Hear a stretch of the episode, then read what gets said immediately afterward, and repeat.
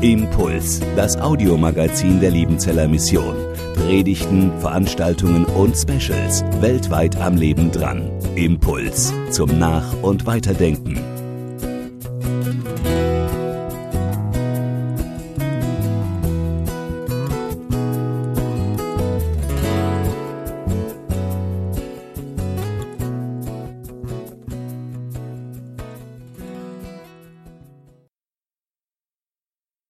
Dass viele das kennen, hauptsächlich die Hausfrauen, die heute unter uns sind, dass sie sich immer wieder mal fragen, was koche ich heute?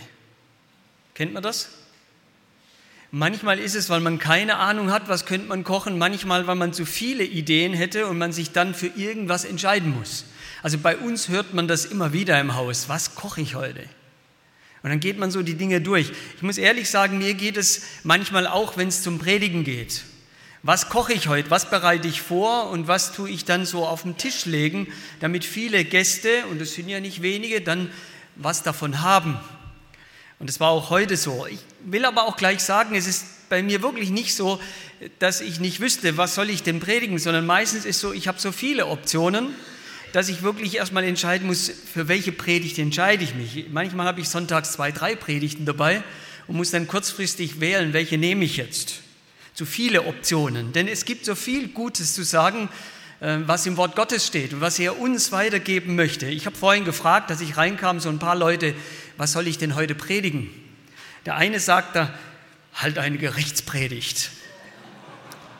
Ich sage nicht, wer es war. Sascha.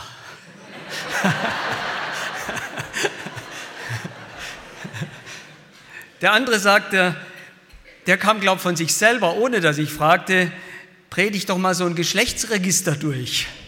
Oh, hat jeder seinen Vesper dabei? Ja, da kamen so ein paar Ideen.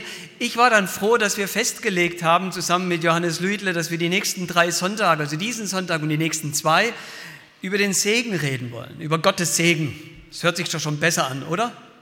Alle einverstanden? Jetzt sehe ich viele nicken. Ich meine, wenn man Geschlechtsregister, Gerichtsbotschaft oder Segen hat, dann sind wir uns schnell einig, oder? Gehen wir zum Segen. Drei Sonntage zu diesem äh, tollen Thema, Segen. Um was geht es bei Segen? Ich will heute versuchen, mal so ganz generell anzufangen, gar nicht so arg in die Tiefe hinein, was die Bibel so ganz direkt darüber sagt, sondern auch darüber reden, warum es so ein Wunsch ist oder ein Wunsch sein sollte, unter Gottes Segen zu stehen und den Segen Gottes zu erleben. Darum soll es heute gehen. Wir wollen alle, dass unser Leben gelingt, oder? Wir wollen gelingendes Leben. Und ich sage da nicht unbedingt ein Leben, das dann in, in Luxus äh, irgendwo dann äh, passiert, sondern ein Leben, das, das funktioniert, ein Leben ohne große Stolperer, ein Leben, wo für uns alles da ist, was wir brauchen, wir vielleicht sogar noch was haben, was wir weitergeben können an unsere Kinder, an unsere Enkelkinder, an unsere Freunde, an die, die uns wichtig sind. Einfach ein Leben, das, das gelingt, wo, wie gesagt, auch diese bösen, diese schlimmen, diese schlechten Tage eben nicht so oft vorkommen und am besten auch nicht so lange sind. Gelingendes Leben. Aber wir wissen auch alle, dass das nicht garantiert ist dass wir keine Garantie dafür haben. Egal, ob wir glauben oder nicht glauben, egal, ob wir bestimmte Dinge in unserem Leben mit einbauen, damit einigermaßen Sicherheit da ist, es gibt keine Garantie für gelingendes Leben. Es gibt immer wieder Dinge, die unsere Pläne, Gedanken, Ideen, Wünsche, Träume durchkreuzen. Manchmal geht es auch ganz schnell. Geht man zum Arzt, nur weil ein kleiner Schmerz da ist, und man bekommt als Diagnose, dass es Krebs ist. Und zwar so sehr schon, dass das Leben bald zu Ende geht.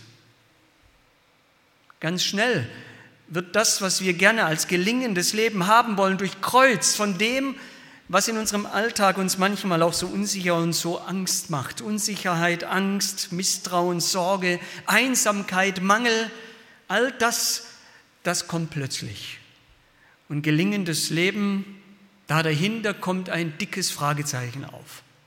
Ja, das ist so. Unser Leben ist zerbrechlich.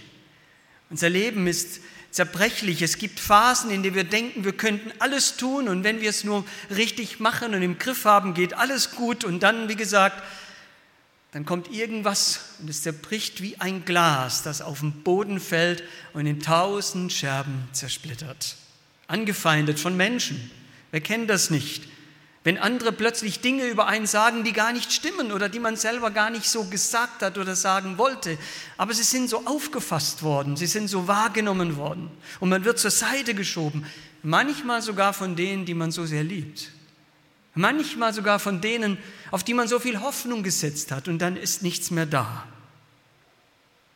Und dann kommt immer wieder die Frage auf, wie kann ich mein Leben sicherer, lebbarer machen? Wenn ich eine gute Arbeit habe, einigermaßen Geld verdiene, wie gesagt, das muss kein Luxus sein, aber dann dann wird es doch besser gelingen. Oder wenn ich gute Beziehungen habe, wenn, wenn die Beziehung zu meinen Kindern stimmt oder von den Kindern zu den Eltern, zu den Freunden, das alles. Ja, und ich will sagen, das ist sehr wichtig. Und übrigens, das gönnt uns Gott auch. Gott will, dass wir unser Leben so gestalten, dass es doch einigermaßen sicher ist. Er ist, und das werde ich nachher nochmal sagen, kein Miesmacher, sondern ein Mutmacher. Aber er zeigt uns immer wieder, das alles reicht nicht. Das ist in der Welt, in der wir leben, einfach zu wenig. Auch die Technik, auch alle, alle, aller Fortschritt, aller menschlicher Fortschritt, selbst die Medizin, kann unser Leben nicht als gelingendes Leben garantieren. Und deswegen nochmal, Gott sagt, baue in dein Leben all die Dinge ein, die das Leben lebenswert, lebensfroh und auch gelingend machen, aber denk immer dran, das ist keine Garantie, dass das so bleibt. Hab immer in deinem Hinterherzen, nicht Hinterkopf, sondern Hinterherzen, dass es ganz schnell auch ganz anders aussehen kann und dann alles weg ist. Und dann fragen wir uns vielleicht, nein, nicht vielleicht, sondern ganz sicher, was ist denn in meinem Leben so wichtig, dass ich bereit wäre, dafür zu kämpfen, dafür zu ringen, ich meine, es gibt dann manche Sachen, die sind nicht ganz so. Ich zum Beispiel, ich würde auch mal mit einem Jan, der ist fast doppelt so breit und groß wie ich, kämpfen drum, wenn es darum ginge, mal Messi persönlich kennenzulernen. Kennen Sie den Fußballspieler? Bester der Welt. Wir können nachher gern diskutieren drüber, aber da kämpfe ich auch drum. Das ist mir wichtig. Wie gesagt, das sind dann Dinge, die sind wirklich nicht wirklich wichtig, aber wir wären bereit, dafür zu kämpfen. Ne? Manche Manche tun das, um bei einer bestimmten Veranstaltung da zu sein. Ich habe jetzt einen, einen Helene Fischer-Fan getroffen. Der wird alles geben, um auch noch Backstage-Karten zu kriegen. Oder? Auch jemand hier? Man muss sich jetzt nicht zu erkennen geben. Kann auch was ganz anderes sein. Junge Leute kommen und sagen, wenn ich nur das neueste Handy habe, das neueste iPhone, dann. Und sie würden ringen, dafür kämpfen. Manchmal auch, Klammer auf, Dinge tun, die nicht richtig sind, um das zu bekommen. Aber vielleicht sind es wichtigere und konkretere Dinge, wie zum Beispiel dafür kämpfen, den richtigen Partner zu bekommen. Ringen drum, tatsächlich dann mal ein eigenes Zuhause, die eigenen vier Wände zu haben. Ringen, eine gute, funktionierende Familie zu haben, wo man noch miteinander redet und miteinander Entscheidungen trifft, wo man Dinge genießt und auch in schwierigen Zeiten zusammenhält. Manche würden kämpfen dafür, dass sie wenigstens einmal im Jahr ein paar Tage Urlaub machen können, frei machen können, ausspannen können. Und viele, nicht wenige, würden kämpfen dafür und ringen heute dafür, dass irgendwann mal, wenn die Zeit anbricht, an der man nicht mehr arbeiten kann, trotzdem genug Geld da ist, damit Leben immer noch gelingen kann. Viele Dinge, wofür man kämpft. Jetzt frage ich Sie heute Morgen, wofür würden Sie kämpfen? Wofür würden Sie ringen, damit das nicht verloren geht, damit das nicht weg ist? Ein Kampf wird uns in der Bibel, im ersten Buch der Bibel beschrieben, den ich heute ähm, lesen möchte. 1. Mose 32, da geht es um Jakob und einen ganz, ganz verrückten Kampf. Also das ist eine Geschichte, das ist nicht normal. Das ist nicht einfach nur eine Geschichte. Da ist ein Inhalt drin, der ist so unglaublich, fast schon unbeschreiblich, dass es sich trotzdem lohnt, mal reinzuschauen und zu lernen, um was geht es da eigentlich und selbst fürs eigene Leben was zu lernen. Ich lese aus 1. Mose Kapitel 32 ab Vers 23. Da steht, Und das ist Jakob. Bitte nicht durcheinander bringen beim ersten Vers. Ich sage nichts dazu, aber einfach weiterlesen. Und er stand in jener Nacht auf, nahm seine beiden Frauen, hm, seine beiden Mägde und seine elf Söhne und zog über die Furt des Jabok. Und er nahm sie und führte sie über den Fluss und führte hinüber, was er hatte. Und Jakob blieb allein zurück. Da rang ein Mann mit ihm, bis die Morgenröte heraufkam. Und als er sah, also als Jakob sah, dass er diesen Mann nicht überwältigen konnte, berührte er sein Hüftgelenk und das Hüftgelenk Jakobs wurde verrenkt, während er mit ihm rang. Da sagte er, lass mich los, denn die Morgenröte ist aufgegangen. Er aber sagte, ich lasse dich nicht los, es sei denn, du hast mich vorher gesegnet. Ich lasse dich nicht los, es sei denn, du hast mich zuvor gesegnet. Da sprach er zu ihm, was ist dein Name? Er sagte Jakob. Da sprach er, nicht mehr Jakob soll dein Name heißen, sondern Israel, denn du hast mit Gott und mit Menschen gekämpft und hast überwältigt. Und Jakob fragte und sagte, teile mir doch deinen Namen mit. Er aber sagte, warum fragst du denn nach meinem Namen? Und er segnete ihn dort.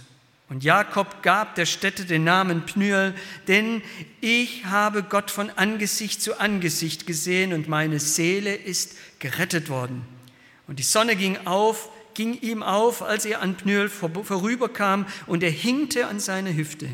Darum essen die Söhne Israel bis zum heutigen Tag nicht den Hüftmuskel, der über dem Hüftgelenk ist, weil, weil er das Hüftgelenk Jakobs, den Hüftmuskel, berührt hat. Eine unglaubliche Geschichte mit ganz vielen Fragezeichen.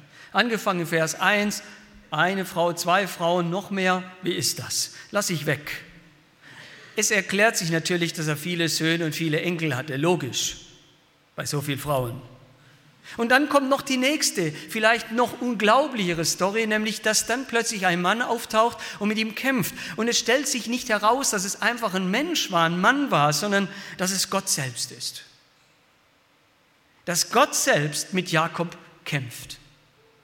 Dass ein Mensch so wie Sie und ich mit dem großen Gott kämpft, wie immer das auch ausgesehen haben mag, ich weiß es nicht, aber es wird uns sehr menschlich beschrieben. Da geht es richtig um so, eine, um so ein Fight, da geht es richtig darum, wer den anderen packt und nicht loslässt, wer dem anderen kurz die Gurgel zudrückt. Also ein richtiger Kampf, ein Ringkampf. Und sie kämpfen, aber vergessen wir nicht, da ist ein Mensch, und da ist Gott. Und eigentlich ist doch klar, wie das Ding ausgeht, oder? Das ist doch klar, so wie manchem wahrscheinlich klar ist, wenn Jan, du und ich kämpfen. Du hast keine Chance. Der ist groß und pff, Wahnsinn. Das ist doch klar, wer gewinnen muss. Das ist doch Gott selbst, der da kämpft.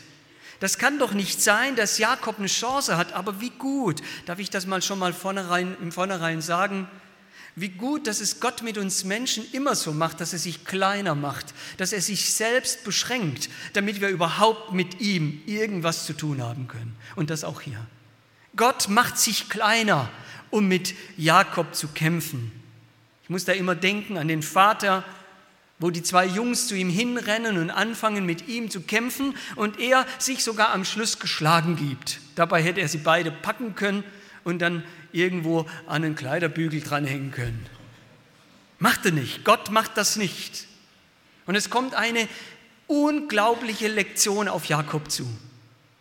Denn irgendwann mal sagt dieser Gott, sagt dieser Herr des Himmels und der Erde zu Jakob, du lass mich los. Nochmal, Klammer auf, als könnte er sich nicht losreißen, Klammer zu. Lass mich los, ich will gehen. Und dann kommt dieser unglaubliche Satz, wofür Jakob sein ganzes Leben lang gekämpft und gerungen hat. Das, was das große Herzensanliegen Jakobs war, wird hier in ein paar Worten beschrieben und kann die Lektion unseres Lebens werden. Nämlich, ich lasse dich nicht, du großer Gott. Ich lasse dich nicht, du Weltenherrscher. Ich lasse dich nicht, du Lebensspender, außer du segnest mich jetzt, hier und heute. Ich will ohne dein Segen nicht weiterleben. Das ist Jakob klar. Egal, ob ich verliere, egal, was passiert in diesem Kampf, aber eins ist mir wichtig. Ich will ein Gesegneter des großen Gottes, des Herrn dieser Welt sein. Wofür kämpfe ich? Wofür kämpfst du? Hast du schon mal gekämpft, ein Gesegneter Gottes zu werden und zu sein? Das ist die große Frage. Und ja, ich weiß, wir haben fast eine kleine Inflation des Segens. Überall kommen Leute, wollen gesegnet werden und die Hand aufgelegt bekommen. Beim Abendmahl noch ein Segen und da noch ein Segen und da noch ein Segen. Ich habe nur manchmal den Eindruck, zu wenige ringen mit Gott um seinen Segen. Es ist so billig geworden, so einfach geworden. Vielleicht, weil uns nicht klar ist, was dieser Segen Gottes eigentlich ist. Vielleicht auch, weil uns nicht klar ist, mit wem wir es da zu tun haben. Für Jakob war das klar. Manche lassen sogar den Segen Gottes ganz weg und sagen, nein, ich werde mit meinem Leben anders fertig, nach dem Motto, Daumen drücken. Wird schon. Am Schluss wird alles gut, sowieso, singt da einer, oder? Oder Hals- und Beinbruch. Ich meine, das ist ein guter Wunsch. Schön. Oder toi, toi, toi. Manche denken, sie brauchen den Segen Gottes nicht, sie würden niemals ringen. Sie wollen von Gott vielleicht ein bisschen mehr Gesundheit, ein bisschen mehr Wohlstand, aber seinen Segen, was bedeutet er? Ich glaube, er bedeutet erstens, Gott will nicht getrennt von dir sein. Und das zeigt diese Geschichte. Das Erste, was den Segen Gottes ausmacht, ist eine Zusage, Gott will nicht getrennt von dir sein.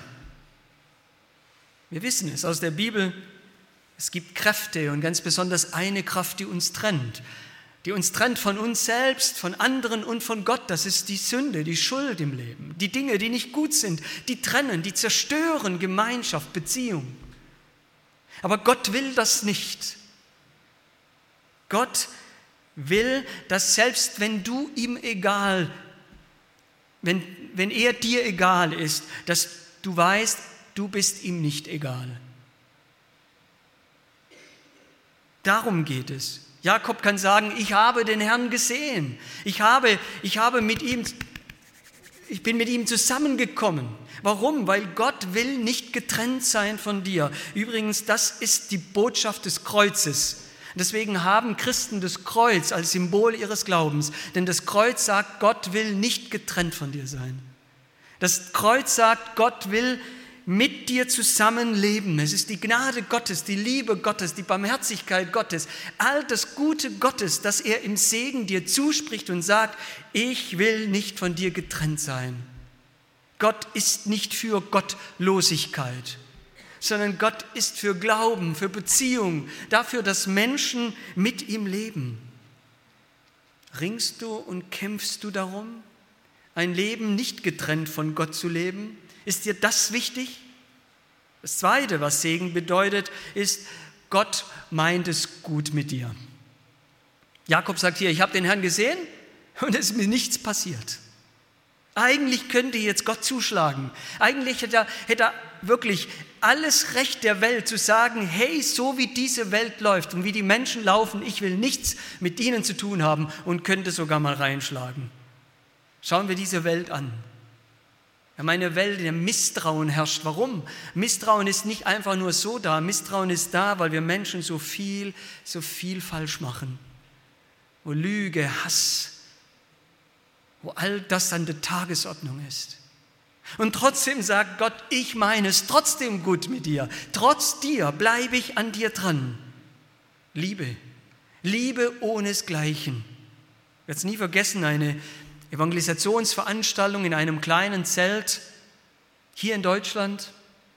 Und während ich predige und das Evangelium, die gute, frohe Botschaft von Jesus Christus weitergebe, sehe ich, dass in der dritten Reihe eine junge Frau sitzt, dessen Gesicht von Anfang an davon zeugt, dass ihr Leben kaputt ist. Das sieht man. Hoffnungslosigkeit, Einsamkeit, Frust, Schuld, Last, das sieht man.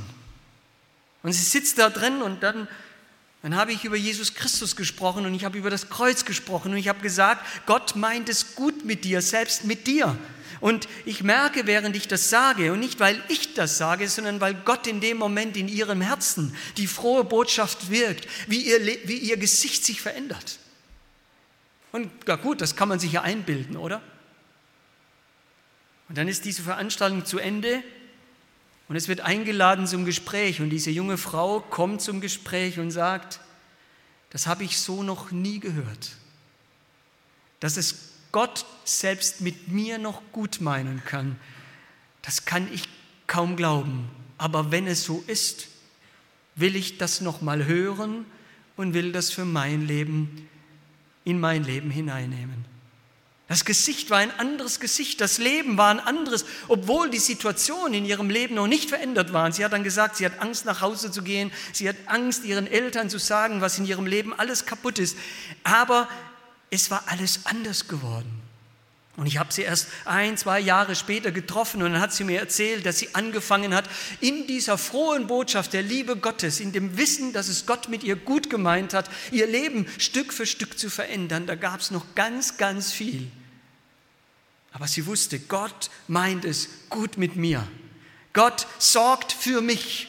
Gott geht mit mir in meinem Leben mit. Und selbst wenn ich in mein Leben alles hineinnehme, was ich glaube, was ich brauche, damit ich sicher leben kann, es ist zu zerbrechlich. Ich brauche einen, der größer ist als ich selbst. Und das sagt Gott. Ich meine es gut mit dir. Das Dritte, was Segen bedeutet, ist, Gott will Anteil an deinem Leben haben. Für Jakob war es klar, jetzt einfach nur zu sagen, Herr, segne mich und dann kommt der Segen und dann Gott wieder vergessen, das gibt's nicht sondern zum Segen gehört ein Miteinander. Von heute an, gute Tage, schlechte Tage, Entscheidungen, Träume, Ziele meines Lebens, die will ich nur noch in Begleitung von diesem guten Gott erleben. Wie schön, wenn Jesus Christus selbst sagt, ich bin bei dir alle Tage bis an der Weltende. Das ist Segen. Und dann zu wissen, ich darf jeden Tag mit ihm anfangen und am Schluss des Tages all das, was war, in seine Hand widerlegen. Manchmal Vergebung von ihm zusprechen lassen und manchmal Mut für die Tage, die kommen. Das ist übrigens auch das, was im Psalm 23 beschrieben ist. Der gute Hirte ist der, der mitgeht durch dick und dünn, auch durch diese Schatten des Lebens. Da ist er dabei und deswegen fürchte ich kein Unglück, denn du bist bei mir jeden Tag und mein Leben mein Leben soll mit dir zusammengelebt sein. Ich wage es einfach mal zu fragen. Welche Rolle hat Gott in den letzten Tagen, Wochen, Jahren in deinem Leben gespielt? War er dieser Begleiter deines Lebens? Er macht es gern. Wir müssen ihn dran lassen, damit er so zum Segen werden kann, dass er in allen Dingen meines Lebens dabei ist. Viertens bedeutet Segen auch, Gott hat einen Auftrag für dich. Gott segnet nicht einfach, damit wir zufrieden weiterleben, sondern er sagt, ich segne dich, weil ich dich auch gebrauchen will. Nicht missbrauchen, sondern gebrauchen. Ich will, dass du merkst, ich habe ganz viel in dein Leben gelenkt, das, gelegt, das unglaublich wertvoll ist für andere auch, für diese Welt. Und deswegen Segen heißt du, ich will mit dir Geschichte schreiben. Das hat er mit einem kleinen, rothaarigen Jungen vor vielen, vielen Jahren angefangen. Und ich habe mich damals immer verglichen mit anderen. Und ich hätte nie gedacht, dass das klappen kann. Aber Gott hatte einen Auftrag für mein Leben. Und er hat einen Auftrag für dein Leben. Er hat dir Gaben geschenkt. Er hat dir Fähigkeiten geschenkt. Er hat dir ein, einen Platz geschenkt in der Gemeinde oder vielleicht auch irgendwo in Projekten außerhalb der Gemeinde, in der Mission, damit du, damit du in diesem Segen anderen zum Segen werden kannst. Das letzte, Segen bedeutet auch, Gott will eine gute Zukunft für dich. In Jeremia 29, 11 steht ein Vers, den ich sehr liebe, der steht übrigens auch in meinem Ehering innen drin. Denn ich weiß wohl, was ich Gedanken über euch habe, spricht der Herr, Gedanken des Friedens und nicht des Leidens, dass ich euch gebe Zukunft und Hoffnung. Wie gut zu wissen, dass Gott eine gute Zukunft für mich will. Dass das, was kommt, nicht in meiner Hand, auch nicht in der Hand anderer Menschen oder schon gar nicht des Schicksals liegt, sondern in der Hand meines guten Herrn, der es gut mit mir meint. Und da, da lasse ich diese Dinge gerne. Warum? Weil ich weiß, er bringt mich trotz mir und trotz der anderen und trotz dieser Welt ans Ziel. Er bringt mich trotz mir, trotz der anderen und trotz dieser Welt ans Ziel. Das glaube ich von Herzen. Und deswegen, ich verstehe mich als ein Gesegneter. Egal, wie manchmal mein Leben aussieht. Ich verstehe mich als ein Gesegneter, denn ich weiß, Gott will nicht getrennt von mir sein. Denn ich weiß, Gott meint es gut mit mir. Denn ich weiß, Gott will Anteil an meinem Leben haben. Denn ich weiß, Gott hat einen Auftrag für mich. Und ich weiß, er hat eine gute Zukunft für mein Leben. Das wäre doch was für heute, oder? Wenn wir jetzt gleich eine kurze Zeit der Stille haben dass jeder ganz neu oder vielleicht zum ersten Mal sagt, ich lasse dich nicht los, bevor du mich nicht segnest. Amen.